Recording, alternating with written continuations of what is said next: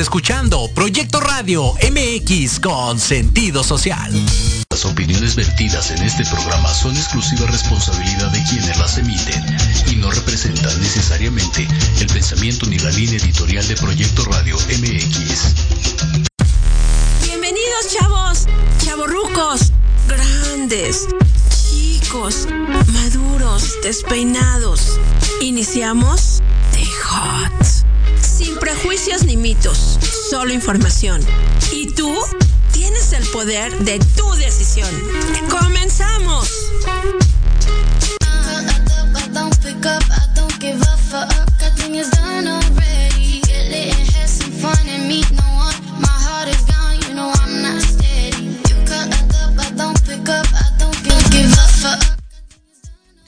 Hola, hola, buenas tardes, ¿cómo están? Muchísimas gracias por estarnos eh, sintonizando por Proyecto Radio MX en el programa de Hot. Y pues bueno, para mí es un gusto estar el día de hoy con ustedes. El día de hoy no nos va a poder acompañar Nat Lazán.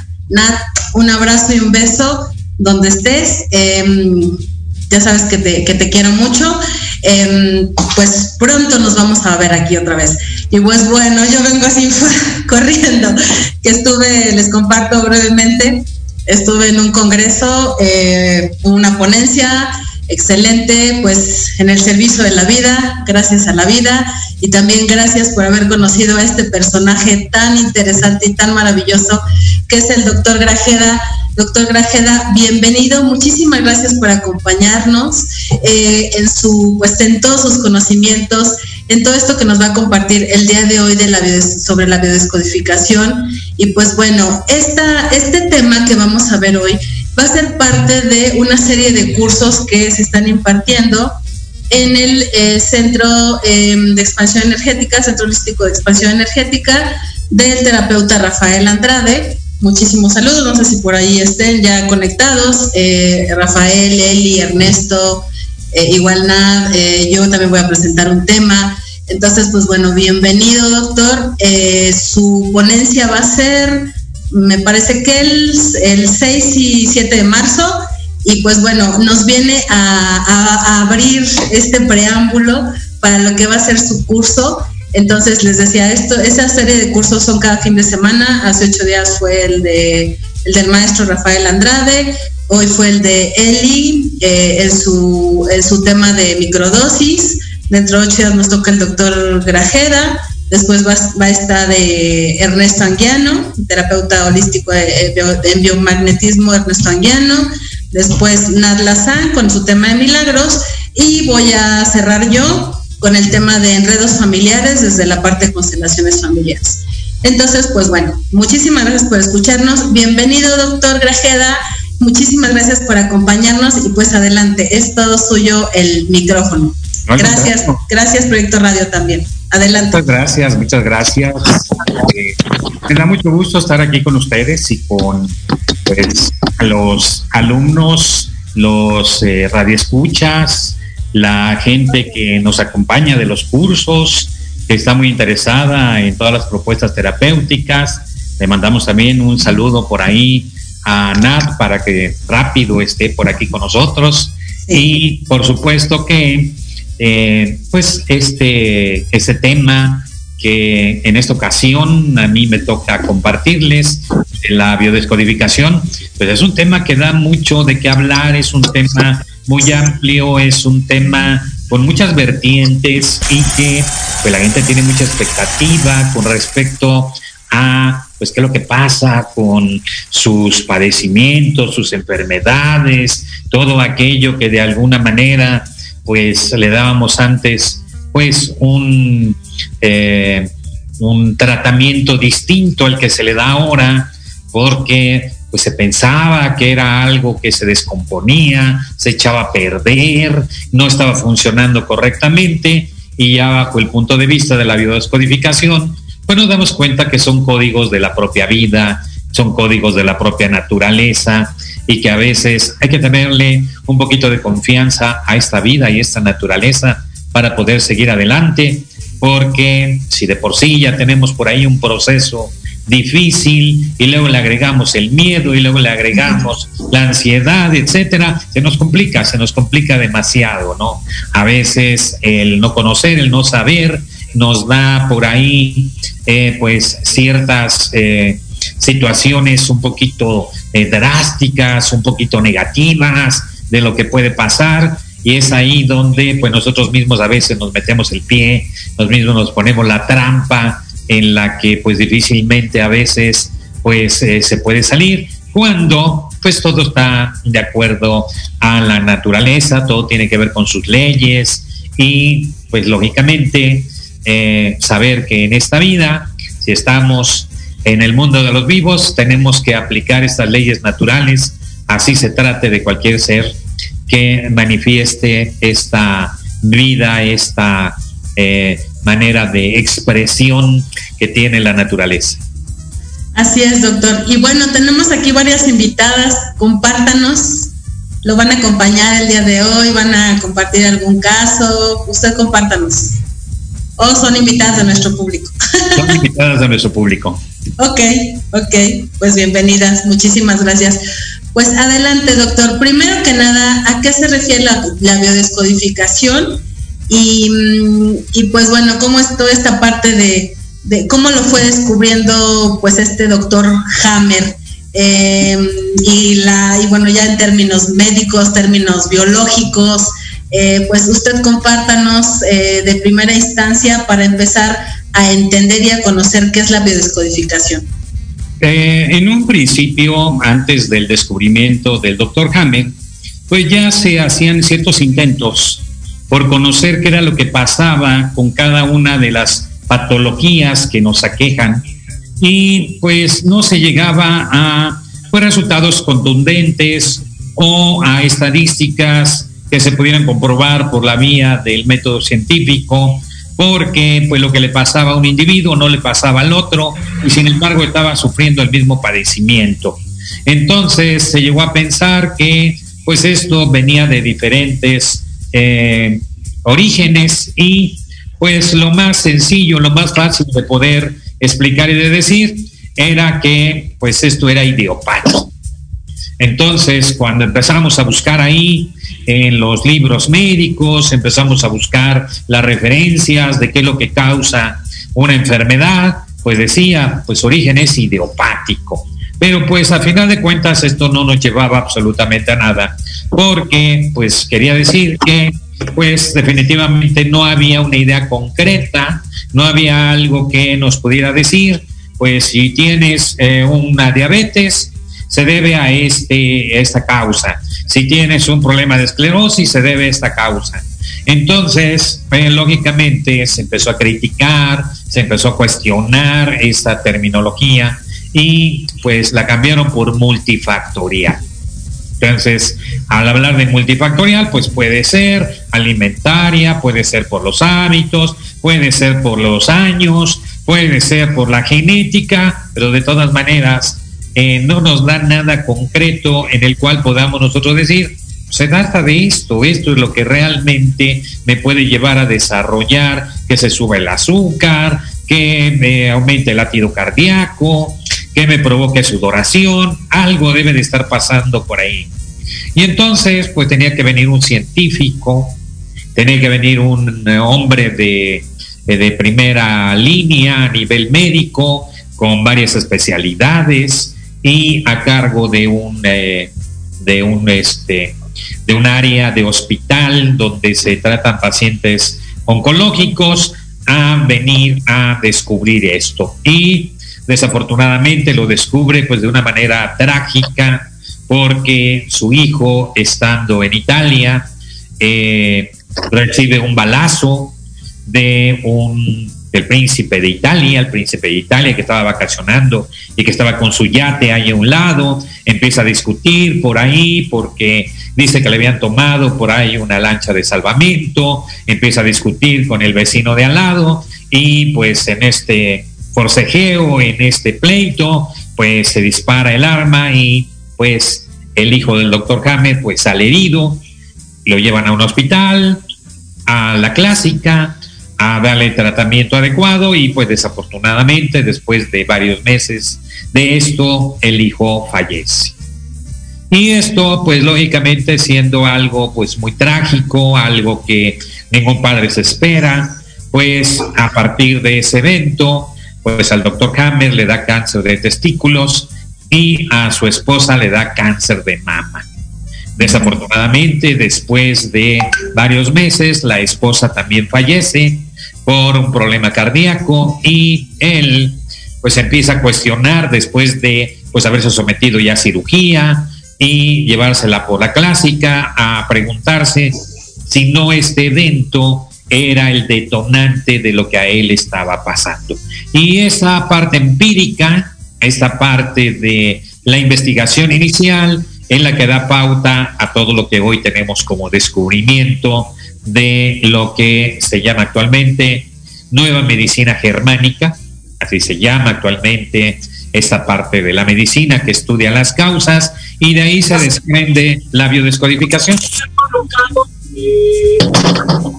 Eh, ¿Pueden cerrar sus micrófonos, por favor? Gracias. Listo. Perdón, doctor. Y ahorita también las personas que, bueno, que entraron, igual si quieren preguntar algo, participar, igual lo pueden hacer, pero ahorita, bueno, vamos a seguir con, con lo que nos estaba compartiendo, doctor. Gracias. Ya había propuestas y había propuestas por parte de la psicología de ciertos eventos que daban ciertas repeticiones y que de alguna manera se habían considerado como pues eh, cuestiones pues casuales o anecdóticas o que de alguna manera pues eran obra de la casualidad.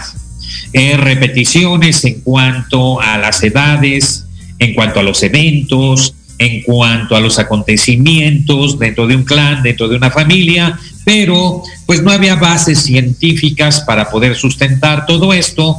Y aunque ya se habían escrito ciertas obras, ciertos libros, se habían hecho ciertas investigaciones, pues no se tenía todavía esta base para lo cual demostrar que esto pues era comprobable en un porcentaje muy alto de las personas y todo este pensamiento de las escuelas psicológicas empieza a ver la luz a partir del descubrimiento del doctor Hammer, en donde pues él afirma a través de este descubrimiento que todo se debe a leyes biológicas, que las leyes biológicas son las que sustentan esta vida y que estos acontecimientos que ya habían observados por diferentes eh, personajes, médicos, psicólogos, etcétera, efectivamente tenían un sustento y tenían una base y se podían comprobar y ahí empiezan a hacer esta corriente de la biodescodificación en donde eh, empiezan a nacer conceptos eh, que ya de alguna manera se manejaban pero que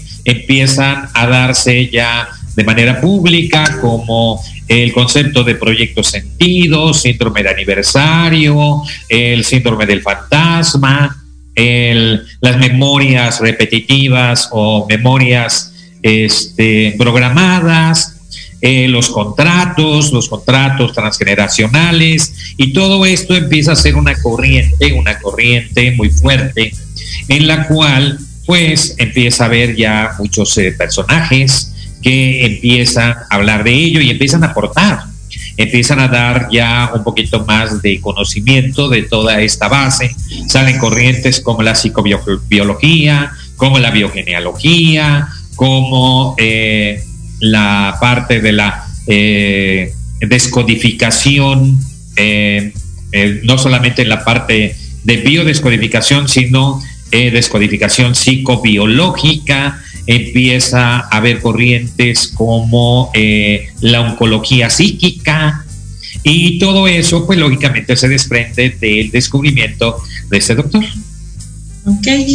Oiga, doctor, y aprovechando que tenemos aquí invitadas, igual si alguien le puede hacer alguna pregunta, eh, pues para que también vayan entendiendo más cómo se, cómo se vive desde o sea, cómo se trabaja la, biodescodificación de acuerdo igual a la sintomatología, lo que haya pasado a la persona, la enfermedad. Entonces, igual si alguien de las que está conectada aquí o igual alguien de nuestro público Si quiere comentar algo, eh, nada más abra su micrófono, abra su cámara para, pues para comentar o, lo que necesite aquí este, la intervención del doctor Grajeda. Entonces, pues quedan invitadas. Sí, claro que sí. Esto hay que bajarlo a nivel del público. ¿Por qué? Porque si no suena demasiado académico. Sí, claro. Además, lo es, ¿sí? Eh, para poder entender esta parte hay que entender eh, química orgánica, hay que entender anatomía, fisiología, eh, es decir, sí, hay que entender hasta botánica para poder ver la vida de las plantas. Entonces sí hay que bajarlo a nivel de información pública para que la gente pueda entender de base que nosotros empezamos a trabajar con cada persona que llega a decir por qué me está pasando esto, con la información. Y para poder sustentar esta información, usamos metáforas, usamos anécdotas, usamos casos de la vida real, usamos de alguna manera una información para que la persona pueda entenderlo sin tecnicismo, lo que realmente está sucediendo con su cuerpo, con su psique, con su emoción y con su cerebro. Entonces, a veces, eh, dependiendo pues la cultura, la tradición de la persona, la creencia, tratamos de hacerlo como un trajecito a la medida para que pues lo pueda entender de una manera fácil, que lo pueda entender, como dice, si lo entiende la abuelita, lo entendió todo el mundo. Entonces, que lo puede entender un niño, que puede entenderlo un adolescente, y de esta manera, pues saber qué es lo que está pasando.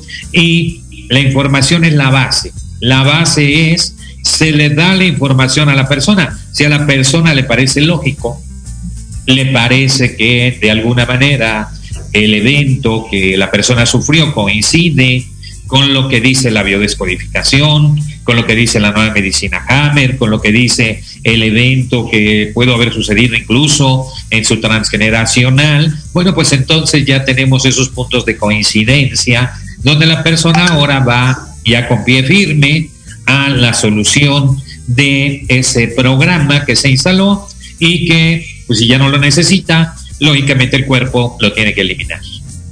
Ok, muy bien. Pues alguien de las que está aquí conectada eh, quiere preguntarle de alguna sintomatología, alguna situación en especial, doctor, chicas. Aprovechenlo. no, creo que no. Está muy callada, soy. Pues sí, ya sí, ya sí ¿Sí? Buenas tardes. ¿Angie? Buenas tardes. ¿Puedes abrir tu cámara, hermosa? Por favor. Buenas tardes. Hola, buenas tardes, bienvenida. Hola, maestro. Bienvenida. Este, muy buenas tardes. Ah, este maestro, es que tengo, este, hay un paciente que a partir del año, ¿cómo se podía descodificar? Porque nos ha costado mucho trabajo con ese paciente. Mi maestro, ya sabe que usted siempre me, este, dice, en el año 2000, en el año 2000, eh, fue cambio de trabajo y fue en el 2 de febrero cuando comenzaron a salirle ronchas en el cuello. A partir de ahí, este, comía manzana, chocolate, durazno para este, fresa, carambola. Es cuando una y ronchas en la espalda, cara y cuello y boca. Como primer síntoma, este, sí, este, dolor de cabeza. Este, dice que se ¿Cómo se puede descodificar a esta persona? Porque tuvo cambio de trabajo, separación de sus padres en el 2004, la decepción del padre, y luego aquí me escribe que tiene miedo a fracasar en la vida, fallecimiento de su hija en el 2007, pérdida de su trabajo de nuevo en el 2008 pérdida económica por ayudar a los demás. Este decepción moral al ver que la gente le quedaba a deber económicamente, pero no y no ayudaba para nada moralmente. Impotencia al ver que impotencia al ver que no puedo tener una estabilidad laboral. Decepción al no poder tener a mi familia como yo quisiera económicamente y, y sentirme humillado por los demás. Muy bien, definitivamente este caso se presta mucho para el ejemplo. ya que pues, nos aporta demasiados datos acerca de la persona que se va a descodificar, pero no se trata de que la persona venga y nos cuente su vida. No se trata de que la persona venga y nos diga, sí, lo que le pasó a los 5, a los 10, a los 15, a los 20 años, sino que nos vamos a situar exactamente en el tiempo en que empiezan los síntomas. Es decir, en el momento en que la persona se da cuenta que algo está pasando diferente para él. Entonces, este tipo de manifestación que refiere, que dice, le salen rochitas en el cuello, en la cara, en la espalda, tiene que ver con el contacto. ¿Por qué? Porque es la piel. Ok. Entonces ahí ya separamos todo lo demás que no tiene que ver con esto. Esto tiene que ver con la piel. Entonces vamos a ver estas partes del cuerpo. Estas partes del cuerpo que están en contacto con alguien muy especial. ¿Quién te toma del cuello? ¿Quién te toma de la cara? ¿Quién te abraza? Estamos viendo la posición del abrazo hacia la parte de la cabeza, el cuello, o quien de alguna manera eh, te toma, te toma del cuello, ¿sí? Entonces todo tiene que ver con una actitud, pues, eh, amable, cariñosa, y cuando eh, él, pues ya no recibe ese apapacho, ese abrazo, esa manera en que la persona que está junto a él, con él, entonces en ese momento hay una separación y esa separación es la que viene a ocasionar todo esto. Ahora, ya cuando se manifiestan las ronchitas es porque ya está en proceso de solución. Aquí el problema que ya tiene varios años y sigue con lo mismo. Es decir, esto se está haciendo crónico porque estos padecimientos se hacen crónicos, porque hacen recidiva. Es decir, se solucionan y no, se solucionan y no. Alguien regresa y se vuelve a ir. Y vuelve a regresar y se vuelve a ir. Entonces, por eso, constantemente está con esta manifestación cuando realmente empieza a darse cuenta que tiene ese problema. ¿En qué año?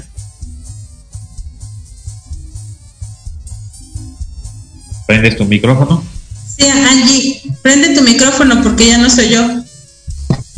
Todo empezó en el 2007. En el 2007 empezó. Entonces descartamos todo lo demás. Descartamos lo del 2000, descartamos lo anterior, que son vivencias, son experiencias, pero que realmente no fueron el detonante que pues lo tomó de alguna manera inesperada, dramática, vivida en soledad y que desencadenó esto. Entonces vámonos pegaditos a 2007. Por ahí hablaban de que alguien se fue o falleció.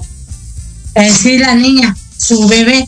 Este, dice que la vacunaron en la mañana y en la noche falleció, así. ¿Eso en qué año fue? En el 2000, dice pérdida de su trabajo, eh, su hija, 2007. Ok. Ahí está.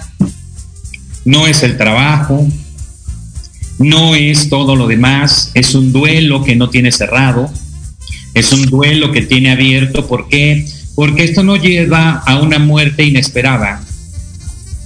Porque, pues si fuera una abuelita de 100 años, pues todo el mundo pues ya está previendo que la abuelita se va a tener que ir, pero una niña. Entonces, inexplicable, inesperado, dramático, vivido en soledad y aquí está, aquí está la bebé, la niña agarrada del cuello de su papá. Entonces, esta separación, que de alguna manera es, no tiene retorno, y que tiene que cerrarnos, nos debe de meter a los ciclos del duelo, los ciclos del duelo, que son cinco. Entramos primero en un periodo de negación, luego viene una especie de negociación, lo acepto, no lo acepto, se mezclan la tristeza, el enojo, hasta que pues ya viene la reincorporación y eso se acaba. Esto no se ha hecho. No se ha hecho ¿por qué? Porque pues vamos a hacer algunas otras preguntas. ¿Cuántos hijos tiene? Tiene tres mujeres. Tres mujeres. Después de la niña, antes de la niña. Em, eh, fue la última, la bebé. Fue la última, fue la más chiquita. Sí, la que falleció. Entonces, y son puras mujeres. Esta también fue una nena. Sí. ¿Qué edad tienen actualmente las otras niñas? La señorita, la más grande, la mayor, tiene 23 años. La otra chica tiene 18 o 17, 19. y la otra chica tiene 15. 15. ¿Y si se van? Pues yo creo que le y, se van. Entonces, ahí él, al no cerrar este duelo, pues lógicamente no está dispuesto a una pérdida, a una segunda pérdida, y vive con ese temor de que se alejen, se vayan, algún día no estén con él, no lo abracen, no lo apapachen.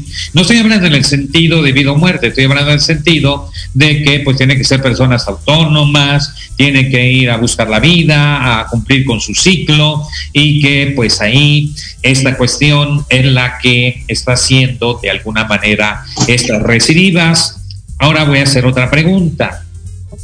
¿Alguna nena chiquita llegó a casa después de ella, sobrina, eh, hija del vecino, no sé, alguien que de alguna manera haya venido a reemplazar esta figura de esta niña?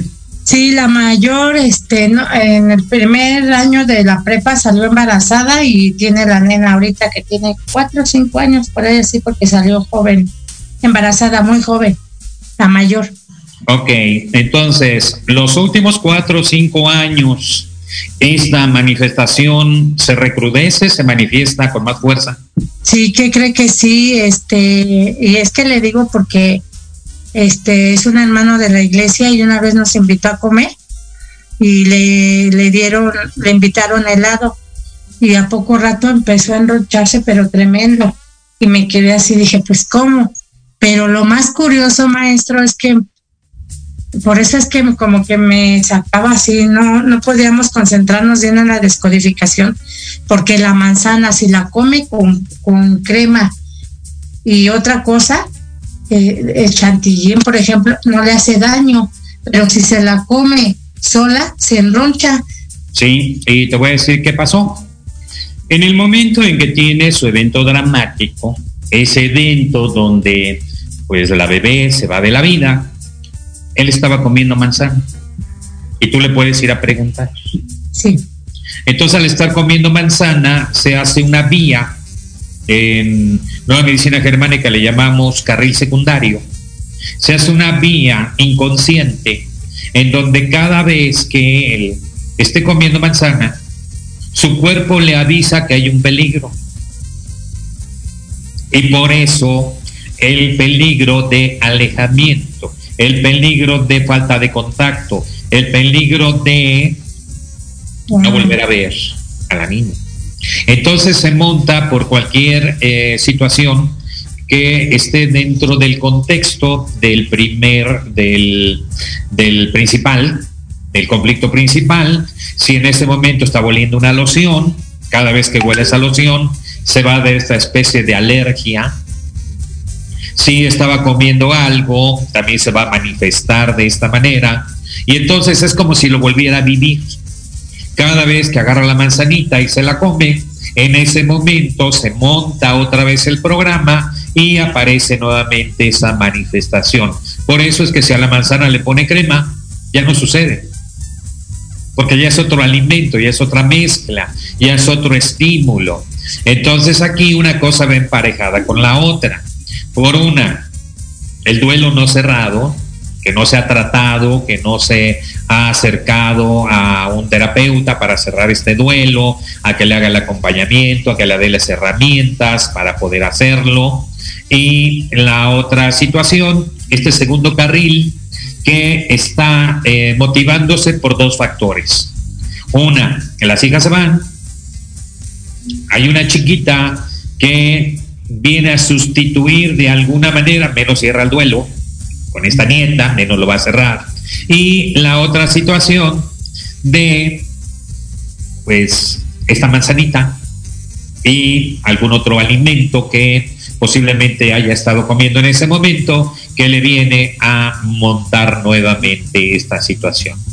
Entonces, vamos a darnos cuenta de una cosa en la biodescodificación debe de ser la fecha Si a la persona le pasó algo en el 2000, en el 95, etcétera, es un antecedente que tampoco se tira a la basura, pero no tiene que ver con el tema. El tema siempre va a estar próximo a la manifestación. Y ahí nos vamos directamente a el tejido, qué tipo de tejido es, porque cada tejido, en el caso de la piel, tiene una conducta eh, totalmente distinta. En el caso de la piel, a partir del evento empieza una descamación, una pérdida y eh, nosotros cambiamos de piel como las serpientes, por escamitas, porque venimos de los reptiles. Entonces, esta descamación tiene su eh, por qué. En el momento en que la niña ya no está y fallece, en ese momento su piel empieza a perder la capa para hacerse más sensible, adelgazarse, los nervios queden más expuestos y entonces su cuellito, su cabeza empiezan a funcionar como antena parabólica para buscar a la niña. ¿Dónde estás? Entonces está muy sensible en ese momento, pasa por un periodo de estrés tremendo.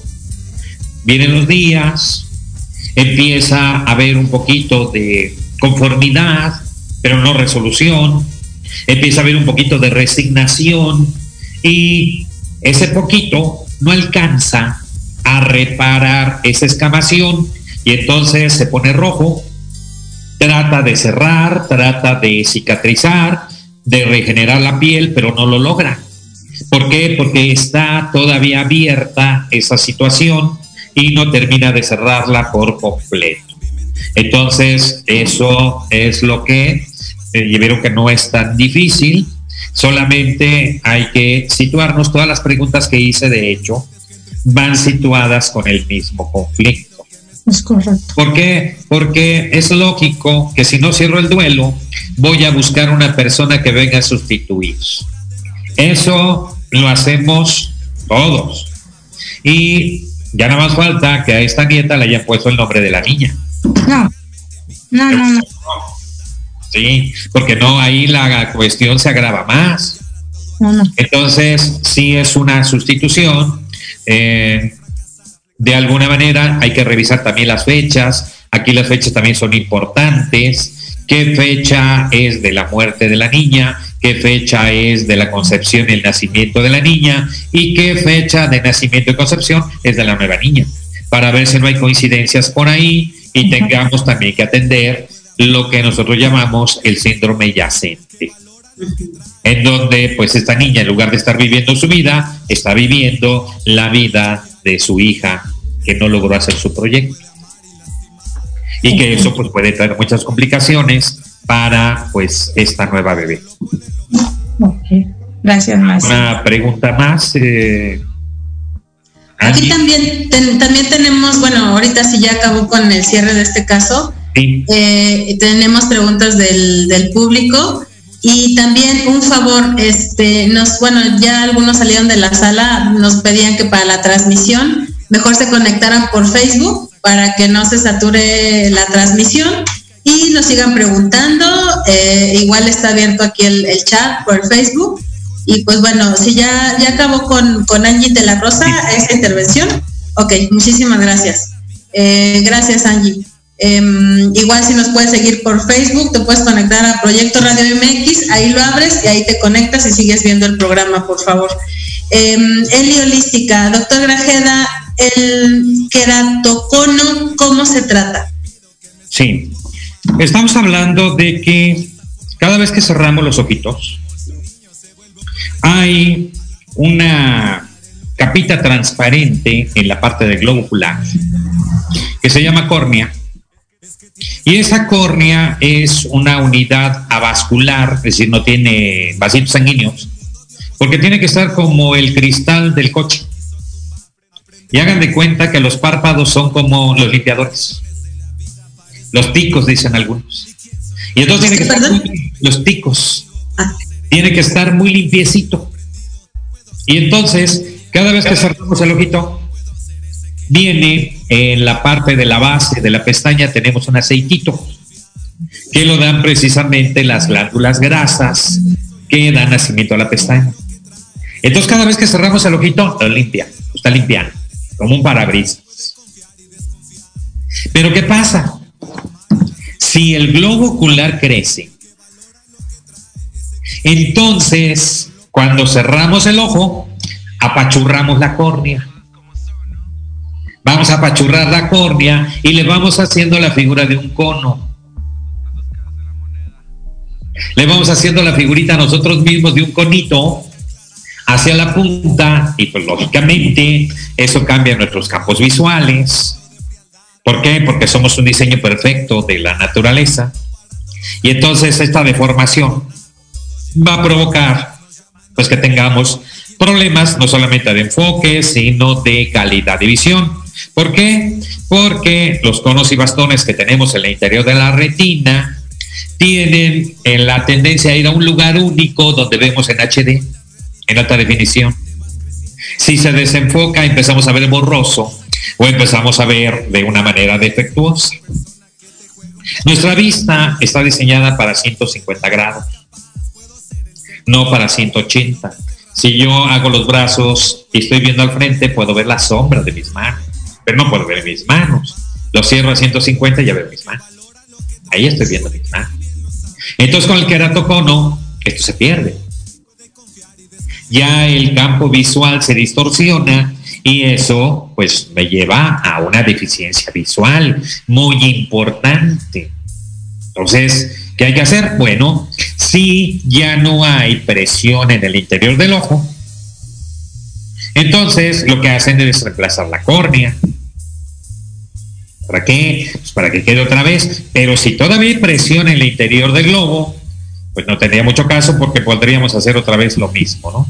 Entonces, ¿qué es lo que hace el glaucoma, porque todo viene de un glaucoma. ¿Qué es el glaucoma? El aumento de la presión intraocular. Y no estamos hablando de la presión arterial, porque mucha gente se confunde con eso. Piensa que porque si le sube la presión sanguínea, le va a subir la presión del ojo. No, es presión de agua.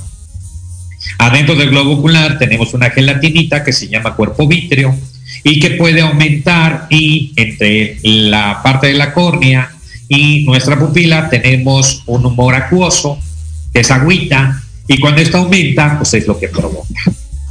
Profesor, podemos ponerle tantito pausa ahí. Vamos a ir a un pequeño corte. Ahorita continuamos con esta explicación tan interesante. Igual, si quieren seguirnos escribiendo eh, por Facebook sus preguntas, comentarios, sintomatología, bienvenidos. Muchísimas gracias una pequeña pausa y continuamos. Gracias, gracias Proyecto Radio. Gracias, continuamos.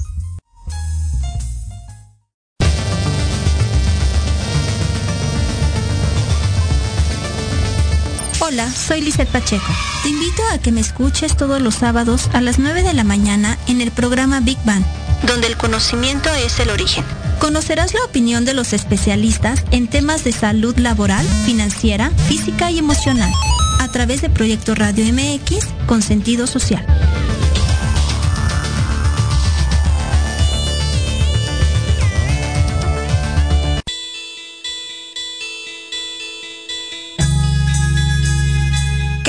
Invitarte este y todos los sábados en punto de la una de la tarde a tu programa Inspiración Holística. Un espacio que alimentará tu alma, que hará vibrar a ese maravilloso ser interior que llevas dentro. Tendremos entrevistas con grandes terapeutas, astrólogos, sanadores y mucho más. Tus amigos Claudia Reyes y Héctor Montes te esperamos aquí este y todos los sábados en Inspiración Holística. Por Proyecto Radio MX. La radio con sentido social.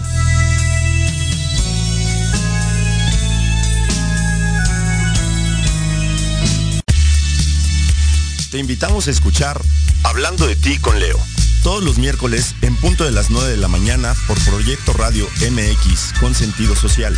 Un programa dedicado a las mujeres donde podrán ser escuchadas. Contaremos con invitados y especialistas para hablar de lo que a ti te interesa. Oh Porque si no hablas de ti, ¿quién?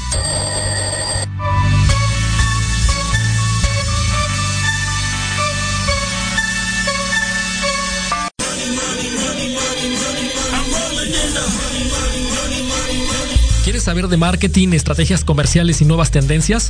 Te espero aquí todos los viernes de 7 a 8 de la noche en Let's Talk Marketing, conducido por Héctor Montes. Hablaremos con expertos y analistas para darte prácticos y efectivos tips para tu negocio. Solo por Proyecto Radio MX, la radio con sentido social.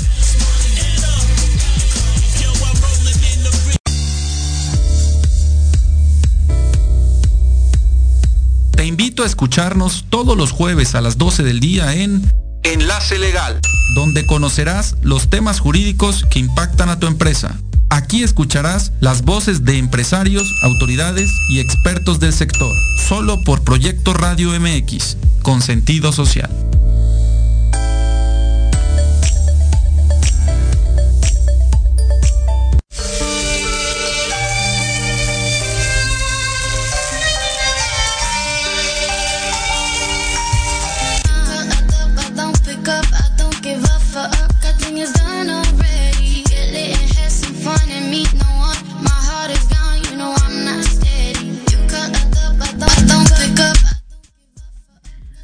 Bueno, pues continuamos con, eh, con esta explicación. También eh, pregunta cuál es el origen de esto del queratocono, por favor, y continuamos. Eh, había dado esta explicación previa para que pudiéramos entender la mecánica, pero el conflicto original se llama miedo en la nuca. ¿Por qué se llama miedo en la nuca? Porque pues tenemos que entender que este campo visual limitado nos hace depredadores. Somos depredadores en la naturaleza. Todos los animalitos que tenemos los ojos hacia el frente somos depredadores. Los animalitos que tienen los ojitos aquí a los lados son presa. Y entonces cuando viene un miedo por detrás, aumenta la presión intraocular para que los ojos salgan un poquito de la cuenca y podamos ampliar el campo de visión, porque nos vienen persiguiendo. ¿Qué es ese miedo por detrás? Un ladrón, una deuda, un asesino, un familiar que no queremos ver, que nos anda de alguna manera hostigando. Y entonces es cuando los ojitos van a modificarse y va a estar en estado de estrés. Va a estar buscando por ahí la salida, el agujero, la madriguera, donde colocarse para poder, y es cuando proyectó y se hizo el queratocono. Ahora decíamos, es importante ver si ya no hay presión intraocular, porque mucho de ese líquido se llega a enturbiar, por la propia presión se enturbia. Entonces, no sería buen candidato de una cirugía, porque si todavía hay presión, quiere decir que no ha resuelto ese miedo por detrás. Y lo primero que tendría que hacer es solucionarlo, porque si no entonces no habría manera de que pues le pudieran ayudar. Una vez que lo soluciona, pues eso se reduce y entonces ya se puede pues hacer lo que el especialista le sugiera. Ok, muchísimas gracias doctor. Bueno, pues ahí está la contestación a este síntoma. Em, bueno, enfermedad. Después la siguiente pregunta es, ¿cómo se descodifica la migraña? Aquí eh, vamos a ver un poquito de preámbulo. Cada vez que nosotros tenemos un conflicto biológico, o sea, lo que llamamos enfermedad, el cerebro se va a impactar, porque el cerebro es el ordenador, es la computadora. Es nuestro centro en el cual se desarrollan los programas evolutivos biológicos. Entonces, en el momento en que dio glaucoma, en el área de que atrás, hubo una manifestación que se le llama Diana o Focohammer, que está comandando todo el sistema. Pues da miedo por detrás porque aquí está el centro de visión cuando se dio el problema del cuello, el área de la piel que corresponde a ese programa también se activó. Y todas esas manifestaciones que están ahí como parte de estos programas biológicos se están manifestando en el cerebro. Siempre va a haber órganos, psique, cerebro al mismo tiempo. Y por lo tanto, cuando hablamos de una migraña, no hablamos solamente de un evento. Estamos hablando que puede ser la combinación de varios eventos biológicos, de varias manifestaciones de esos programas activos, que pueden en un momento estar en una fase, ya sea de simpaticotonía o estrés. Por eso la gente cuando dice, me duele la cabeza cuando estoy estresado, porque están esos focos al máximo interaccionando con el cuerpo y por eso se van a dar. Ahora, migraña, mitad del cráneo, micrania, mitad del cráneo. ¿Por qué mitad del cráneo? Porque regularmente, esto también es biológico, depende de nuestro género, nuestra actividad hormonal para ver en qué área del cerebro se va a dar la manifestación. Y regularmente la manifestación es unilateral. Solamente se da de un lado, no se da de los dos. Solamente se da en un área del cerebro. Si es masculino, en su cerebro masculino. Si es femenino, en el cerebro masculino. Si está en periodo fértil, en el cerebro que corresponde. Y si está en periodo de posmenopausia o posandropausia, en el lado opuesto. Entonces, hay por eso ese tipo de manifestaciones que siempre vienen a acompañar estos procesos biológicos. Ok. Bueno, pues eh, ahí contestada a Angie, Naomi, saludos. Y bueno, y también ah, hay otra pregunta que bueno, no está aquí en el chat del, del, del Facebook, pero, ¿qué pasa cuando hay situaciones en las vértebras? Esta paciente tiene en las cervicales, no sé exactamente cuáles sean, pero son las de cerca del cuello, y que también desde la descodificación, cada una de las vértebras eh, tiene que ver con esa parte de las relaciones, eh, de las relaciones y de situaciones también que estemos pasando en un momento dado de vida. Entonces, pues de ahí que nos, bueno, no, no, no, no, refiere exactamente cuál, qué, este, qué cervicales son, bueno, qué, este, qué piezas son, pero de ahí, ¿cómo nos puede, qué nos puede compartir, perdón, doctor Grajeda? En términos generales, cuando hablamos de la estructura ósea, hablamos de nuestra segunda evolución. La primera evolución fue la supervivencia. Comer, respirar, reproducirse, eliminar lo que se come. Entonces eso afecta pues, las partes básicas, la boca, la tripa, el hígado, los pulmones. En el caso de las estructuras, sirven para desplazar. El desplazamiento es la segunda evolución. Ya no puedo estar como pececito en el agua, por lo tanto tengo que caminar sobre la arena, sobre tierra firme, separarme a los árboles, y para eso voy a desarrollar estructuras. Y esas estructuras lógicamente van a permitir que yo vaya a mejores lugares de casa, que yo pueda ir a lugares con mejor clima y no tenga yo que estar sujeto a estar en un solo sitio. Estos, eh, estas estructuras comprenden músculos, tendones, huesos, cápsulas y una forma de adaptación porque pues no voy a estar en una temperatura tampoco fija, sino que tengo que estar en temperaturas distintas, por lo tanto, voy a crear un sistema sanguíneo que modifique la temperatura de mi cuerpo. Entonces, actualmente somos animalitos de sangre caliente. Por eso podemos irnos a los polos sin ningún problema. Entonces, todas estas estructuras van a tener un sistema de regulación. Ese sistema de regulación le llamamos sistema inmune que nos permite adaptarnos a esos climas, a esos lugares, a esas alturas, a esas condiciones. Y en el caso de las cervicales, venimos de animalitos que no tenían cuello. Si nosotros observamos un pez, no tiene cuello. Entonces la evolución del cuello es una evolución de las branquias. Se da desde las branquias para poder sobrevivir, porque ya no estoy en una posición fija, sino que ahora tengo que estar moviendo la cabeza para poder ver pues dónde va el animal que voy a cazar, en dónde va a estar la fruta que quiero alcanzar. Y aquí vamos desarrollando la capacidad intelectual los animales que vamos teniendo ya este cuello, vamos desarrollando una inteligencia para resolver conflictos que no estaban considerados en nuestra vida inicial. Desarrollamos a partir de ello también una mandíbula, unos dientes, los oídos.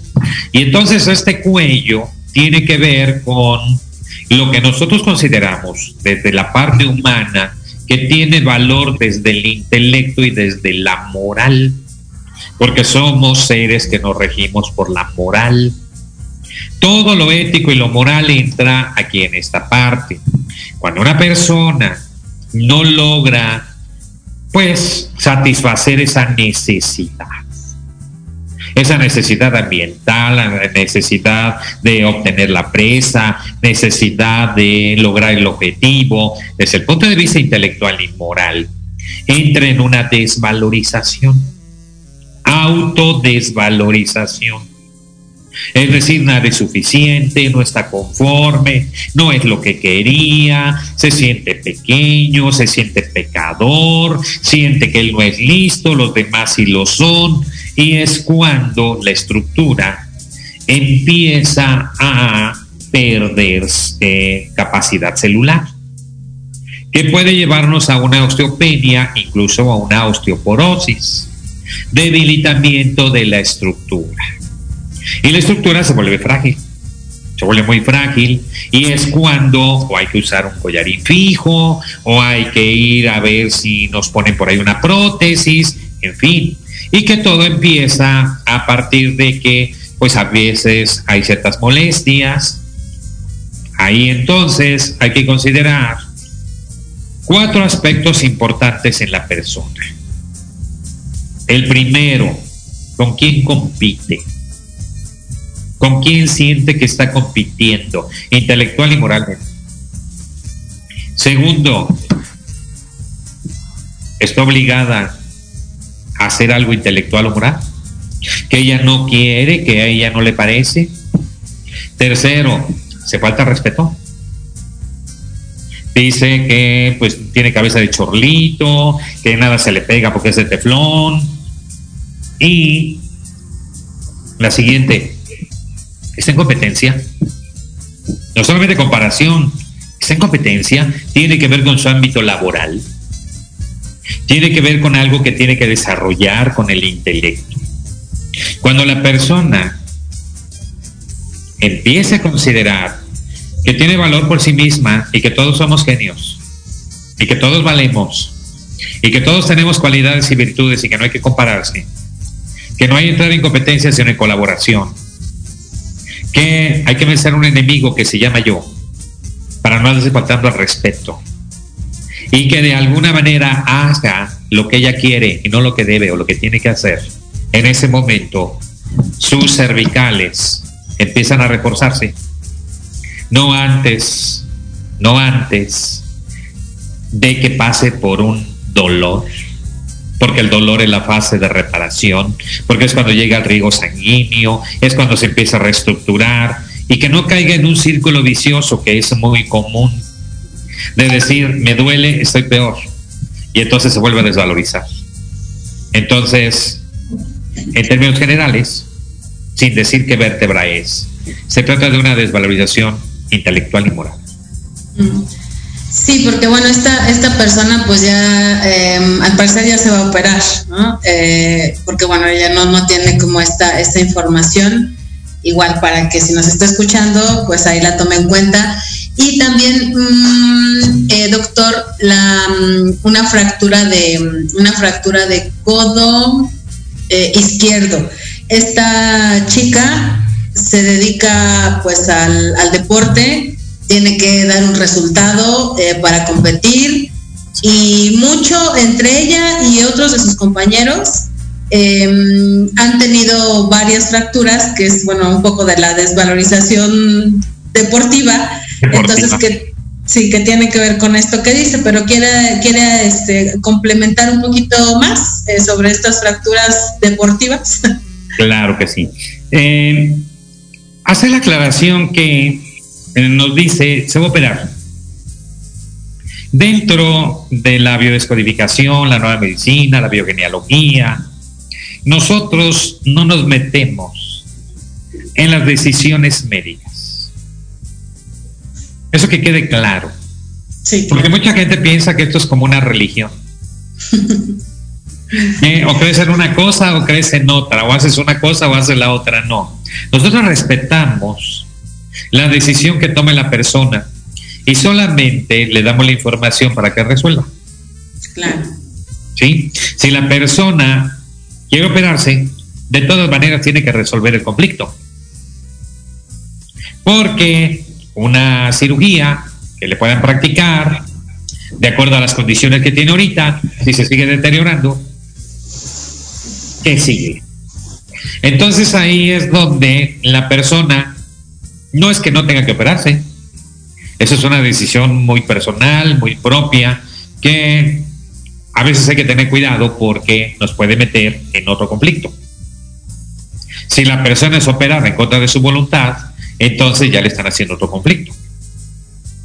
Entonces, pero si la persona va muy valiente, muy decidida y piensa que le va a ir muy bien, seguramente le va a ir muy bien. Pero tiene que resolver eso. Claro. Eso es definitivo.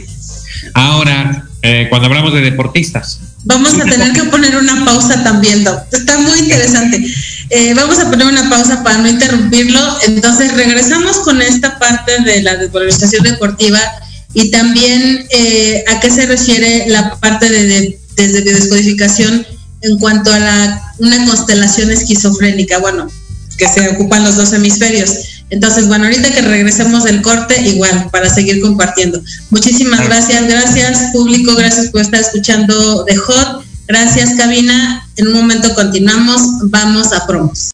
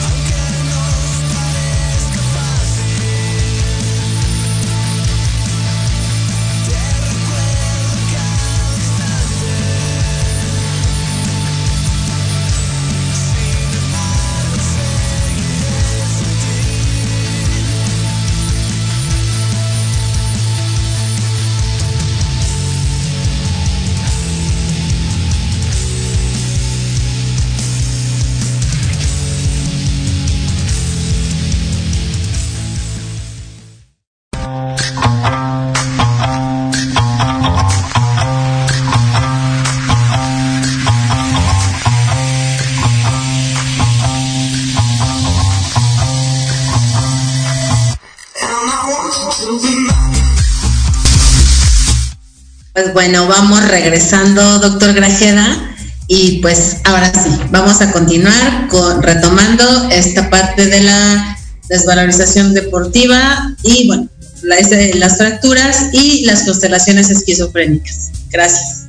Sí, claro que sí. Eh, cuando hacemos deporte y no estamos obligados, ni nos estamos comparando, cuando somos amateurs, cuando estamos y lo hacemos por gusto, pues no va a haber este tipo de conflictos. El problema viene cuando ya se convierte en una obligación, en donde ya tengo que entregar resultados, porque es parte de mi carrera, porque es parte de mi estadística, de mi currículum, de mi logro, etcétera. Y entonces parecería lógico que un deportista siempre tenga que tener alguna fractura o algo, pero pues resulta que no.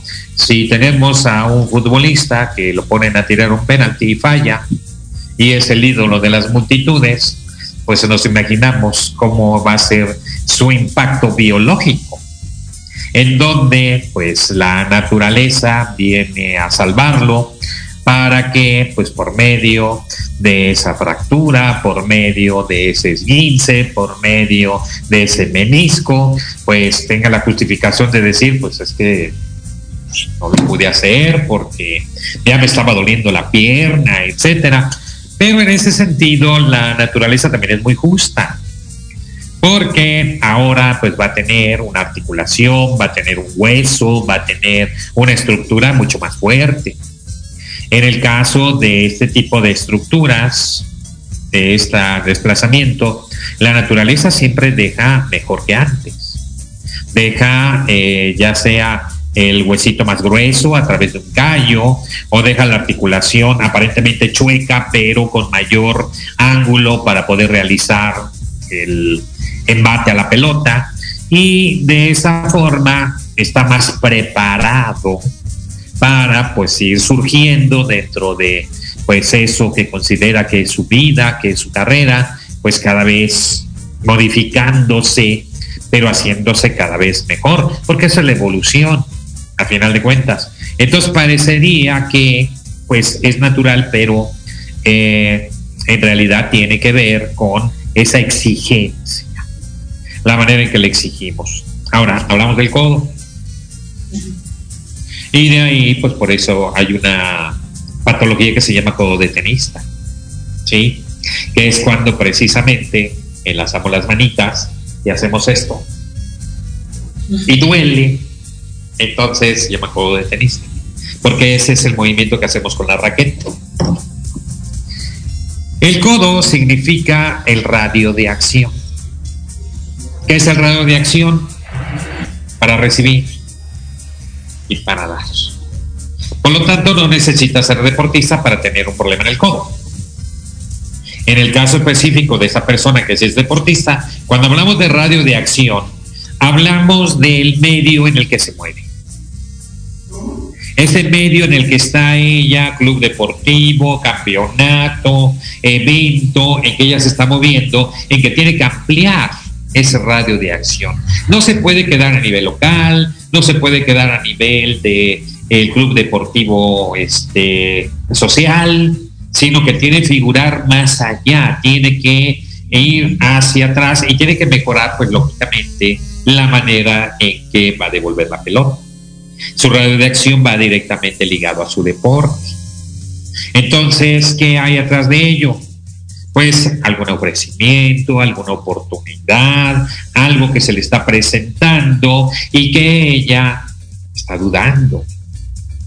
¿Lo podré hacer? ¿No lo podré hacer? ¿Seré lo suficientemente buena? Y empieza a compararse y esa está más joven y lo hace mejor que yo y a lo mejor ya no me alcanza el tiempo y es cuando sucede.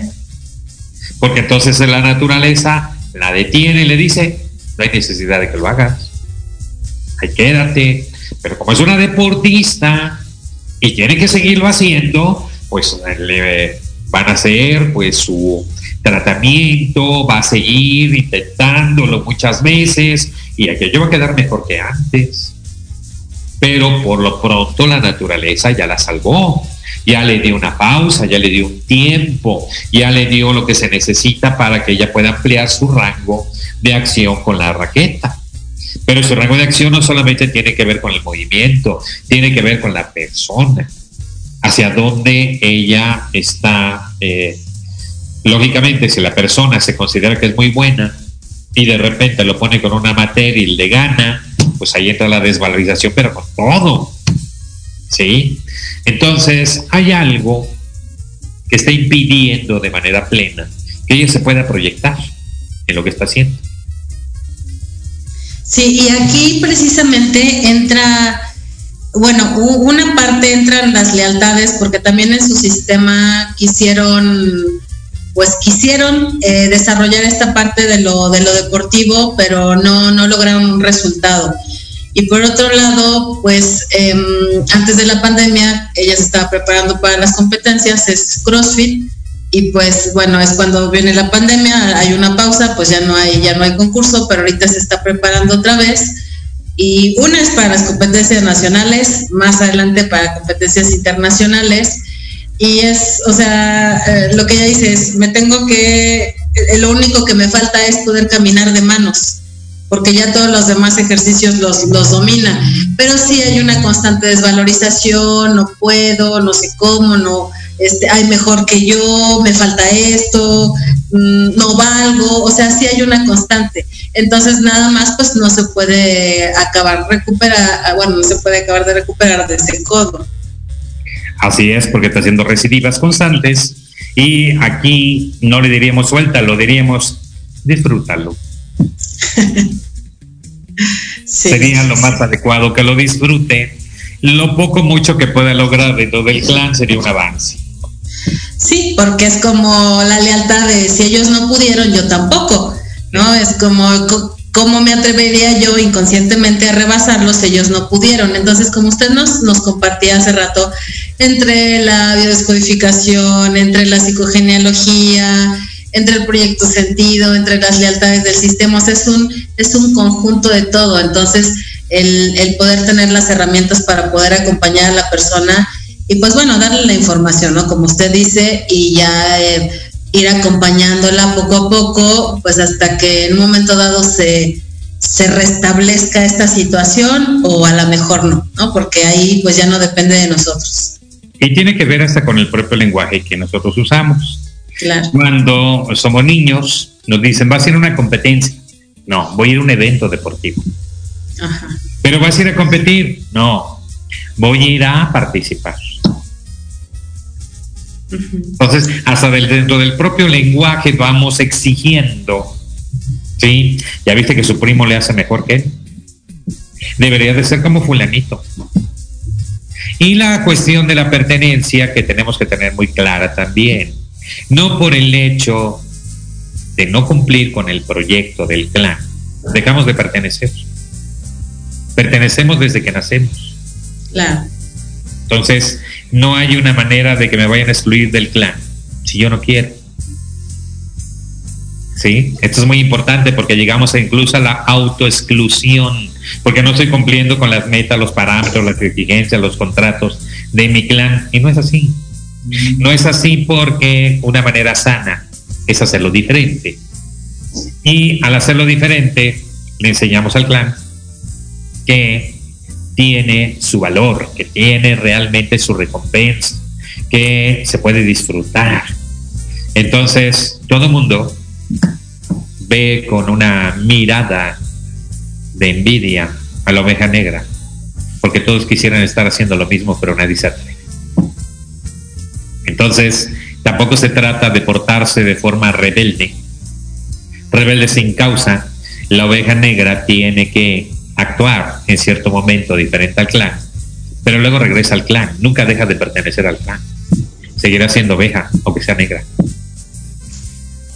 Ok, bueno, pues muchas gracias. Y ahora continuamos con esta parte de a qué se refiere una constelación esquizofrénica desde la biodescodificación. Los cerebros, me refiero a los dos hemisferios de nuestro encéfalo, funcionan de manera coordinada. Para que yo pueda, pues con una mano, agarrar el clavo con el otro el martillo, no me en el dedo, para que yo pueda dar un paso detrás del otro. Entonces, esta coordinación que tiene el cerebro también rige nuestra psique, nuestro pensamiento, en donde pues una parte del cerebro reconoce el objeto, pero otra le está diciendo cómo se llama. Entonces, cuando se descoordina, pues aquí tengo una taza de un líquido negro que sabe muy sabroso y que altera los nervios, pero no sé cómo se llama. Esa descoordinación nos hace ver la vida de manera diferente. Cuando una persona se droga, por ejemplo, pues tiene un estado alterado de la conciencia. Su cerebro no funciona en el mismo ritmo y la misma frecuencia de los demás. Y entonces puede pues ver alucinaciones, puede ver un mundo psicodélico, a colores que no estamos viendo todos los demás. El que toma alcohol, por ejemplo, pues puede estar viendo elefantes rosas. Y nosotros los podemos estar viendo azules, pero los ve rosas. Entonces, de esa manera, pues nos damos cuenta que, pues, todos, todos, en algún momento vemos las cosas distintas. Porque hay una alteración en los programas biológicos. Una persona que puede estar eh, actuando de una manera fría, falta de sentimiento hacia sus hijos más queridos.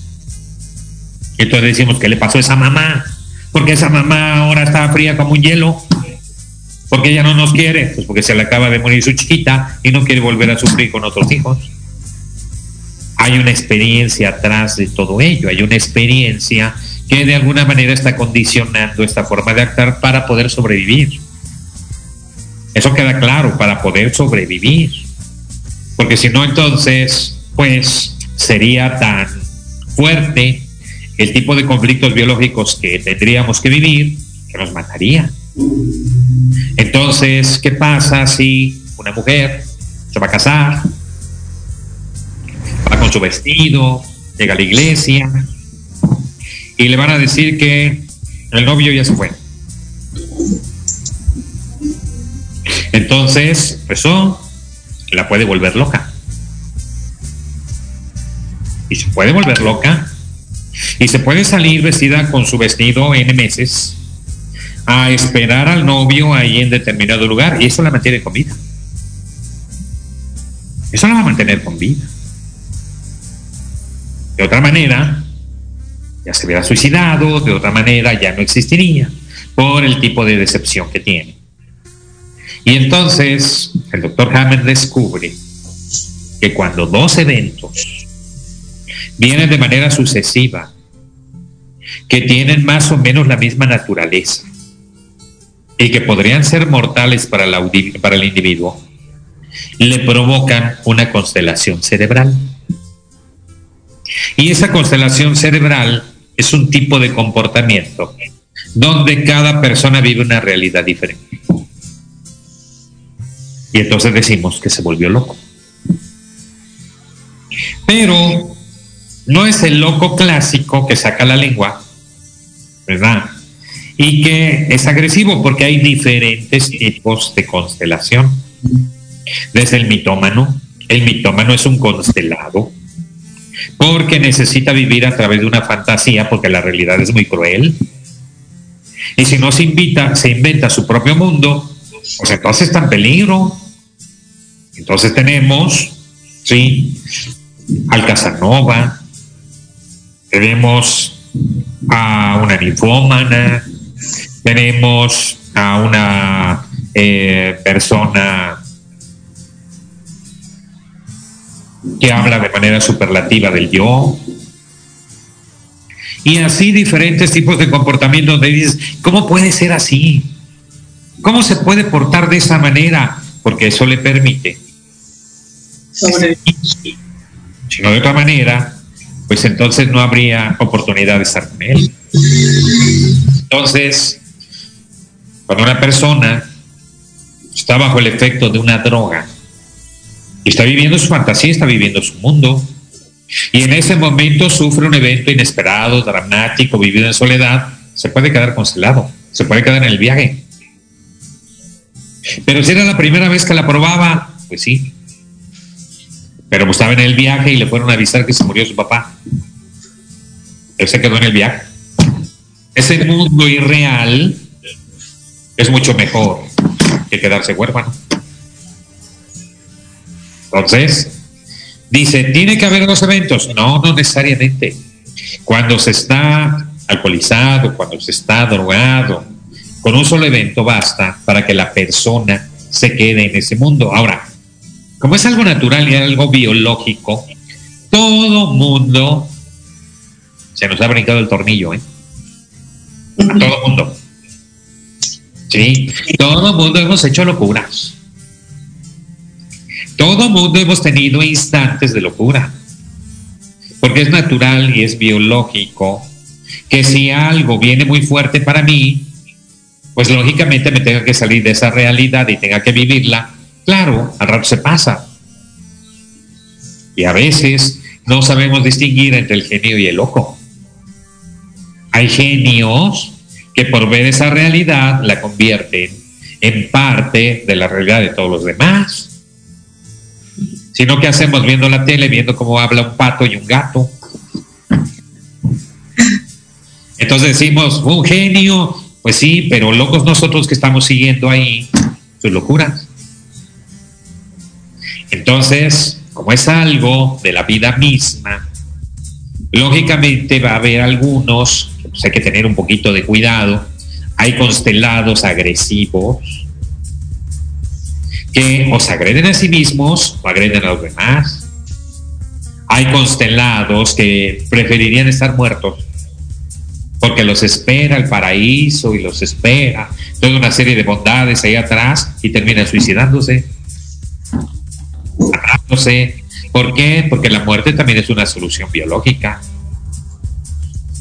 Entonces, eso es a lo que llamó constelaciones esquizofrénicas, que no tiene nada que ver con el concepto de esquizofrenia de la psicología. Y nada tiene que ver con las constelaciones sistémicas o familiares de Bergelinger. Sí, ok, doctor, muchísimas gracias. Y en esta parte también de la situación, bueno, eh, tomando otra, pues, otra de las enfermedades que es muy común, en la parte de los procesos de cáncer. Eso, digo, depende en qué, parte sea, en qué órgano sea, eh, que esté viviendo la persona, pero eh, de manera general, igual, ahí cómo se trabaja o cómo se mira desde la biodescodificación. Como un programa de emergencia, como un programa que requiere un tiempo de instalación rápida para poder solucionar un conflicto y que puede darse en diferentes versiones. No podemos hablar de un término de cáncer de forma general.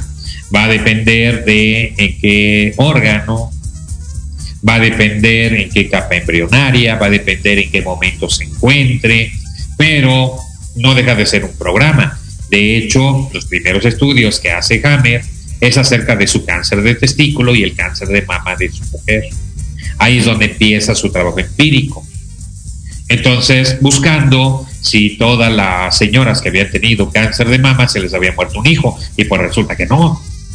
O si todos los que habían tenido cáncer de testículos se les había muerto un hijo, un hijito, y resulta que no. Entonces encuentra que hay otras razones sobre las cuales se va a dar si es en la derecha o es en la izquierda, si es en el conducto, si es en la glándula, si es en el pezón, si es en la piel, si es en el músculo, si es en la parte de los conductos de los testículos, si es en el testículo mismo. O sea, cada parte del cuerpo se vuelve a subdividir. Y entonces cuando alguien dice que tiene cáncer de mama, por ejemplo, hay que preguntar muy específicamente, ¿son los conductos? son las glándulas, en la costilla, el cáncer está en la piel, el cáncer está en el pezón, porque cada una de esas partes va a responder como programa de manera distinta. Algunas capas tienden a hacer mitosis o a hacer producción celular, algunas tienden a perder tejido. Y hay que eh, dejar muy claro también en qué etapa se encuentran si se encuentra en una etapa de inicio simpático-tónica, donde todavía no ha resuelto el conflicto, o ya se trata de un conflicto ya en resolución, al que solamente hay que darle tiempo. Ahora, lo que vaya a hacer la persona con respecto a su proceso, si va a ir a par biomagnético, si se va a tomar la microdosis, si se va a poner la quimio, si va a entrar la herbolaria, es indistinto de la resolución del conflicto. El conflicto se tiene que solucionar, todo lo demás se considera un coadyuvante. ¿Nos podría poner algún ejemplo de algún caso que haya tenido en esa, de una situación de un cáncer? Sí, claro, eh, hemos vivido afortunadamente varias soluciones de conflicto. Y lo hemos vivido muy de cerca porque pues regularmente pues la persona no te lo va a decir. Pero cuando entran a este tipo de diplomados, a este tipo de cursos, es porque traen cáncer. Pero no te lo dice. Lo vas descubriendo al tiempo, lo vas descubriendo ya después que te dicen, ¿qué cree? Ese es mi conflicto. Entonces regularmente empiezan con, tengo una paciente que, tengo una conocida que, ¿por qué? Porque estamos en una cultura donde tal parece que nos diera vergüenza estar enfermos. Como si hubiéramos cometido un pecadote, ¿no? Y no estamos acostumbrados como los chinos que las cuestiones de salud se discuten en público, ¿no? Entonces, hay la cuestión de que luego ya resulta de que tengo tumor y que pesa tanto y que ya entendí que está en proceso de resolución, etcétera. Y pues bueno, hemos tenido hasta eh, eh, cuestiones de que cuando ya termina su diplomado, pues ya llevan el, el bebé tumor ahí. ¡Ey, aquí está! Ya se solucionó. Entonces, sí, sí hay varios casos, por supuesto, en donde pues hemos eh, estado en ese acompañamiento, porque en realidad lo que nosotros hacemos es un acompañamiento.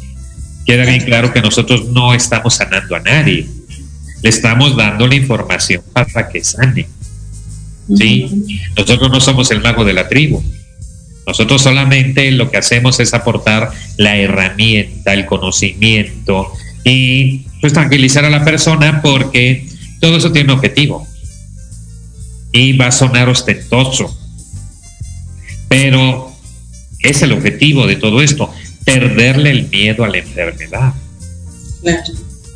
Verlo desde la parte pues totalmente natural, biológica, y que si me mojo me voy a resfriar, y que si me quemo pues se va a deformar mi piel, o sea, biológicamente vamos a responder.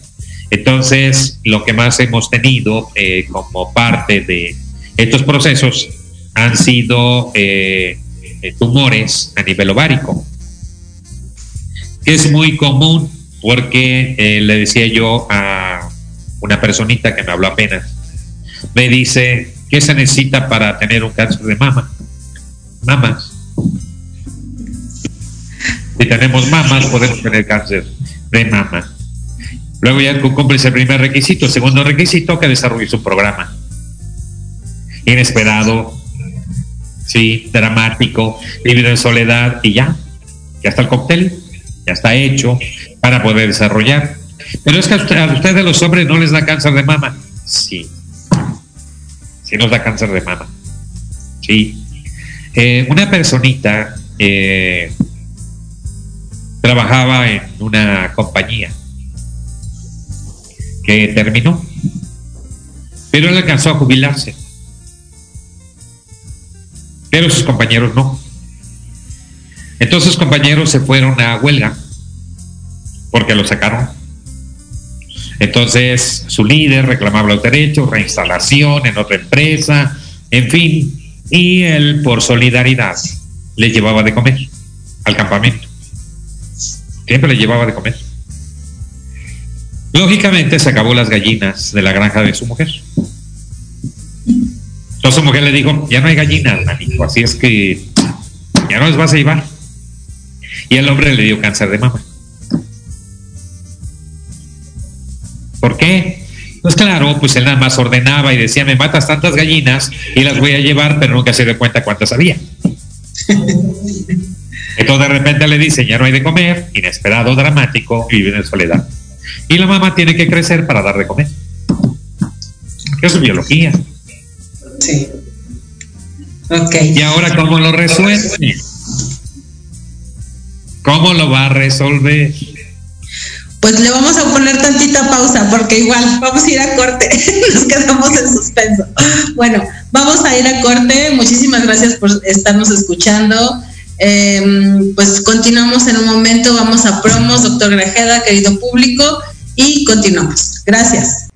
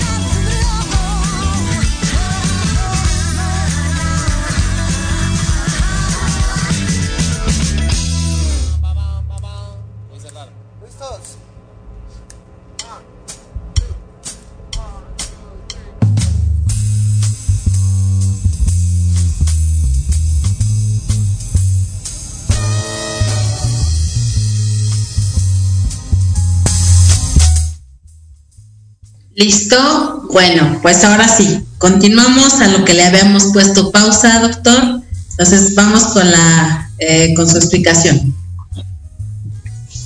Había varias salidas posibles porque eh, tenemos que ver que todo tiene solución, todo tiene una solución dentro del contexto de la vida. Entonces hay que tener diferentes opciones de acuerdo a cada persona. Él decía que consideraba que no era justo que a él si lo hubieran liquidado y que sus compañeros estuvieran pasando sin empleo y varios meses y resulta que el líder creo que ya se había vendido y bueno. Afortunadamente sucedieron varias cosas. Una de ellas es que entre los despedidos hicieron una cooperativa y retomaron el empleo. Eso fue una de las cuestiones. Y la otra cuestión fue que un amigo le hizo ver que en realidad, pues lo que estaba haciendo, pues era muy loable, muy bueno, etcétera, pero que tampoco los iba a mantener de por vida. Tampoco iba a estar de comer para siempre y que había, por, por supuesto, por ahí gente que hasta hablaba mal de él y se lo demostró.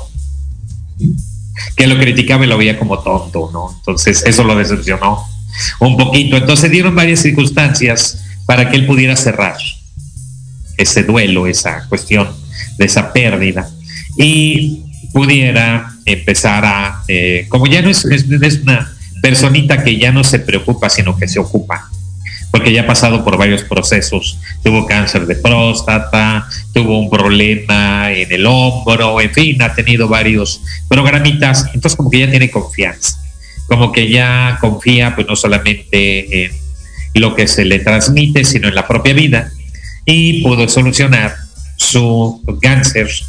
Le tomó cuatro o cinco meses, en lo que la, este, la mama se abrió y luego se cicatrizó, etcétera, y está muy bien. Digo que está muy bien porque lo acabo de ver. Lo acabo de ver y está muy, muy bien.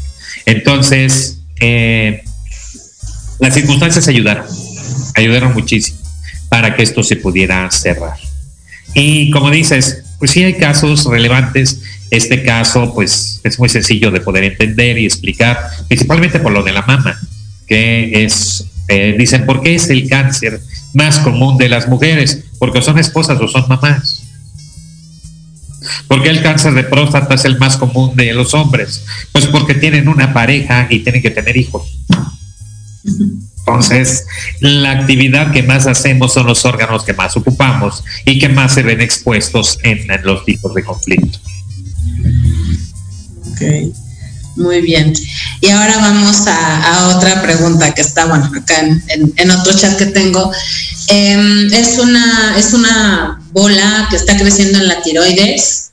Es una persona joven 30, 31 años. Entonces, pues bueno, acerca de esto igual, ¿qué nos puede compartir? Muy bien. La glándula tiene determinado tamaño, que va en razón de la actividad hormonal. Más grande, más hormonas. Una chica, menos hormonas.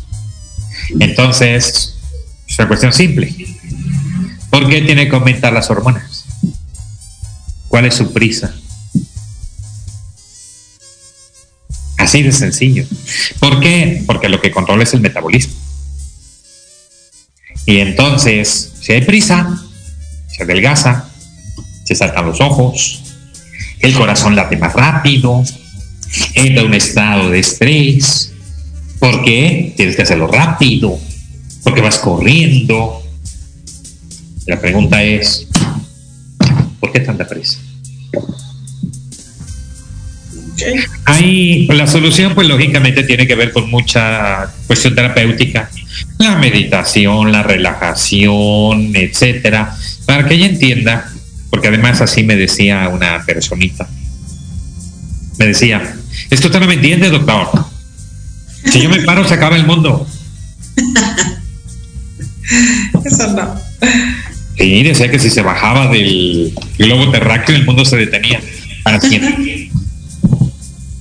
Le digo que de todas maneras la van a operar y la van a dejar hipotiroidea.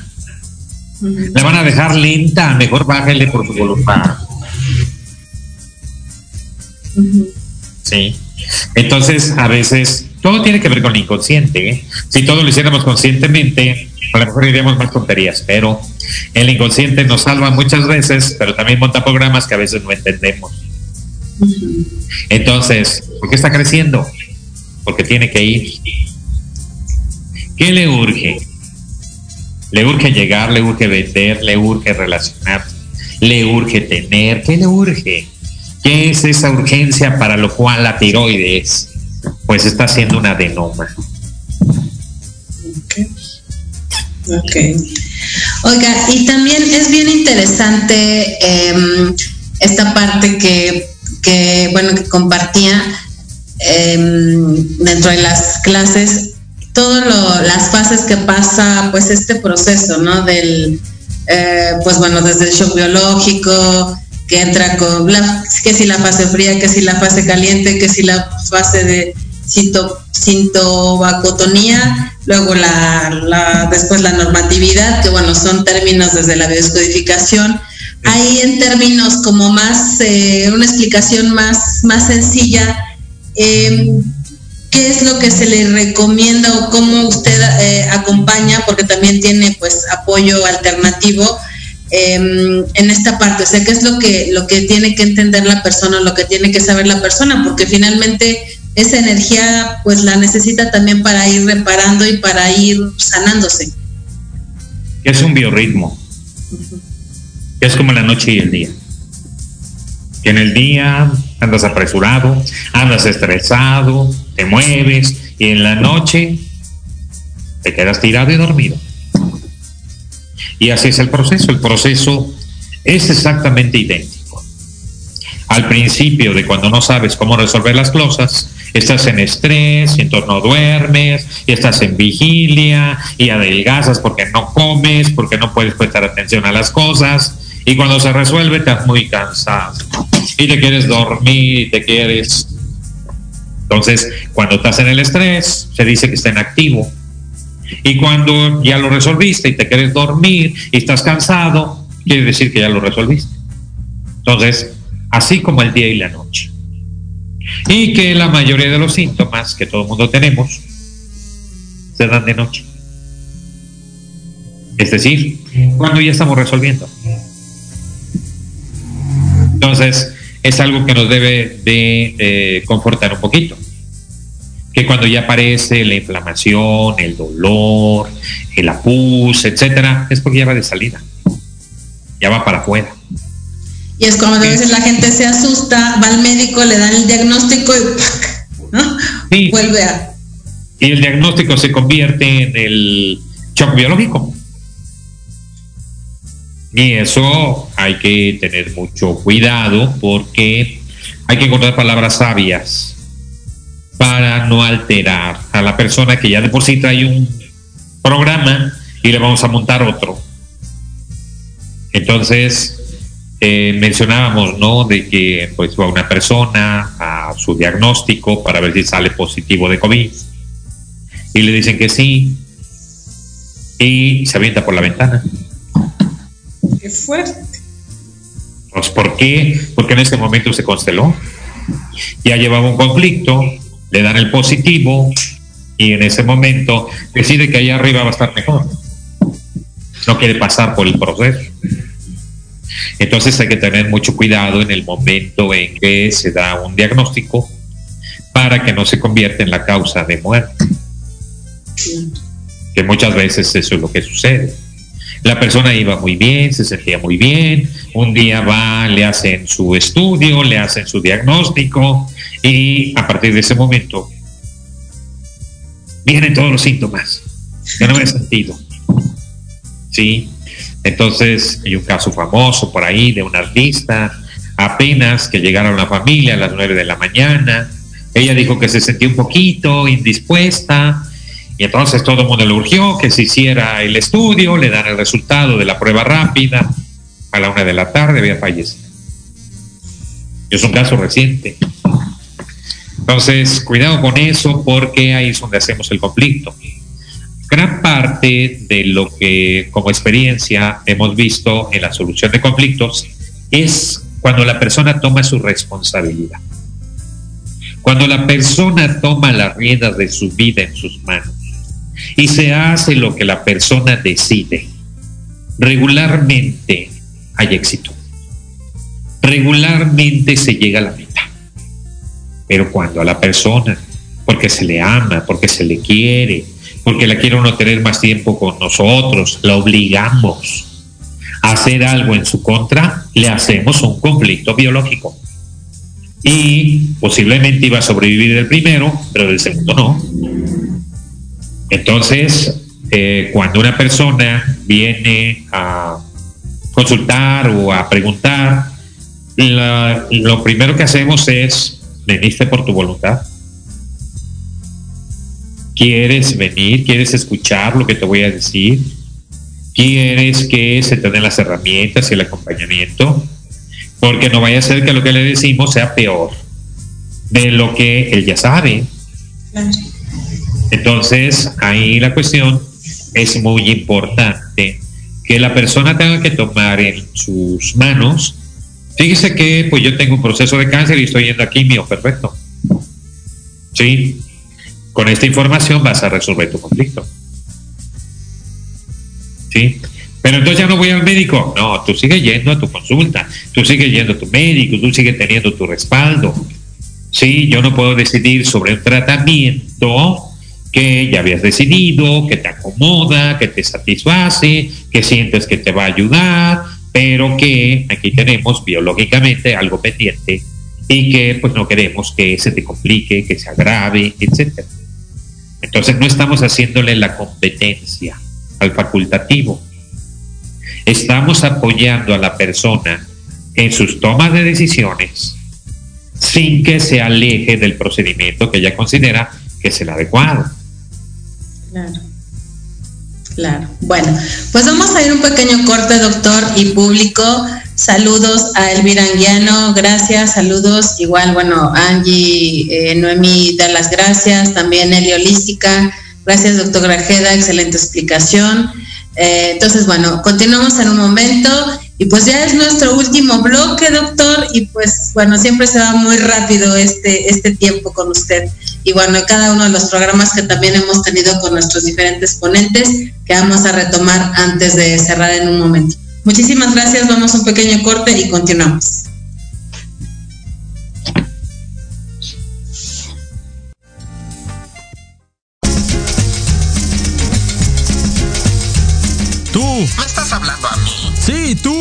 ¿Quieres mantenerte informado sobre el cuidado de tu cuerpo mediante la actividad física? No busques más. La filial oficial Tuzo Savante y su programa Actívate tienen la respuesta. Contaremos con expertos que nos ayudarán a encontrar la actividad física que se acomode a ti, a tus gustos y a tu estilo de vida. ¡Caramba! Escúchanos todos los viernes de 1 a 2 de la tarde por Proyecto Radio MX con sentido social.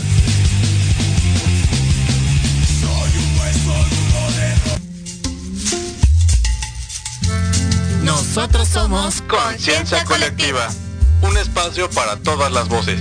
Acompáñanos a descubrir las inquietudes de una sociedad en constante cambio y crecimiento. Junto a Sandy O'Donnell y Pablo Dávalos, los esperamos los lunes de 6 a 7 pm en Proyecto Radio MX.com.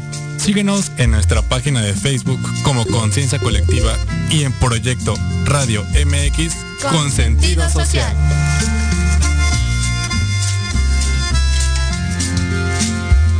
Horizonte es un universo de posibilidades para ti. Acompáñanos todos los martes de 6 a 7 de la noche en Proyecto Radio MX con sentido social para descubrir, aprender y tomar acción en cada esfera de tu vida.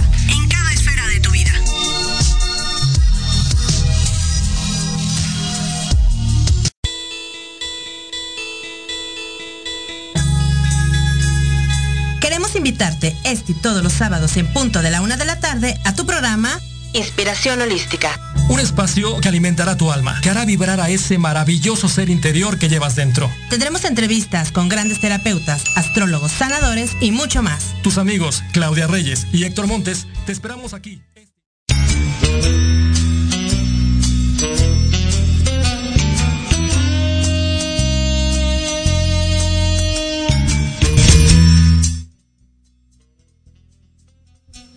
Listo. Pues bueno, continuamos, continuamos, doctor. Y bueno, estábamos eh, sobre cómo va apoyando el tratamiento eh, y también nos compartía usted que pues usa también medicina alternativa, igual retomando un poco lo de los cursos, el que está dando hoy eh, Elizabeth Vargas de microdosis, ojalá todas se puedan meter, se puedan inscribir, esos siguen abiertos. Eh, para que toda esta serie de, cursos, de estos seis cursos que se van a estar, eh, se han estado impartiendo en el Centro eh, de Expansión Holística, perdón, de Expansión Energética, pues bueno, nuestro, nuestro público, nuestra audiencia pueda tomar elementos, pueda tener información para poder pues llevar un, mayor acompañamiento en lo que cada quien necesite. Entonces, pues bueno, les seguimos invitando. Ya ratito, pues bueno, que hagamos el cierre, igual nos, eh, nos comparte su página donde lo podemos encontrar y también repetirles las, las próximas fechas que vamos a tener de cursos. Adelante, doctor. Entonces, el, como el apoyo también alternativo que usted ofrece. Sí, esto es muy importante porque eh, decía por ahí alguien, eh, una amiga mía tenía cáncer y murió. Y siguió la terapia de la biodescodificación. ¿Cuál terapia? ¿Cuál terapia? La terapia de la medicina germánica, de la biodescodificación, de la biogenealogía es información. Ya lo que acompaña el proceso, que puede ser alternativo, que puede ser médico, que puede ser biológico, va a coadyuvar a ese proceso va a ayudar a que la persona encuentre más rápido su equilibrio en sus síntomas, en sus manifestaciones físicas, en sus eh, quejas, en su dolor.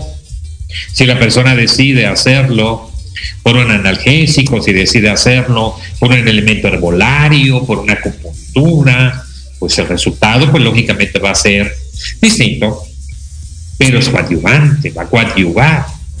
Entonces, todo tipo de terapia se lleva con la nueva medicina, se lleva con la biodescodificación, se lleva con la biogenealogía, se lleva con las constelaciones, todo tipo de terapia.